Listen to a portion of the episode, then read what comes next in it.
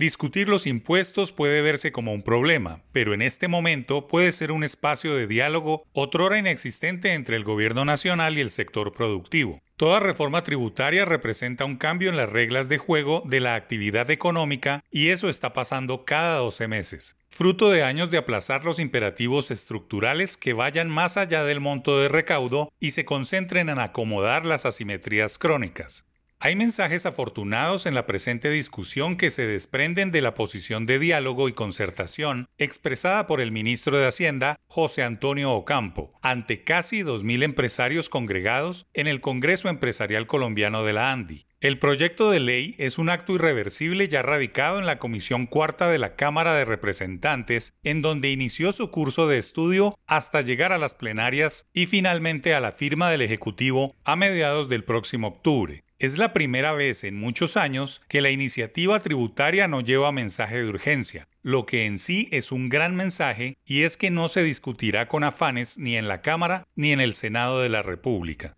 Ocampo lo ha dicho, todo es susceptible de ser revisado. La única angustia es contar con unos recursos especiales para hacer inversión social y modernizar de paso el sistema tributario, que es uno de los más obsoletos de la región y el más ineficiente de los países de la OCDE. Tanto los gobernantes como los empresarios deben haber asimilado ya cuáles son las reformas necesarias en materia de contribución para poder seguir adelante. Son muchos los proyectos de ley presentados en el último lustro que se han revisado, analizado y discutido, incluso con comisiones de expertos internacionales, para solucionar un problema económico muy serio y que compromete las necesarias inversiones estatales. Este arranque del gobierno va a sincronizar varias cosas importantes. La discusión del presupuesto general de la Nación para 2023, el alza salarial para el nuevo año y una reforma tributaria muy ambiciosa que aspira a recaudar casi 26 billones de pesos, una cifra que nunca antes ha sido alcanzada y que puede mejorar la tributación en un presupuesto que va a superar los 410 billones de pesos. Son varios los pilares de recaudo que tiene la tributaria que seguramente se irán ajustando con el paso de las semanas y de las discusiones en el Congreso,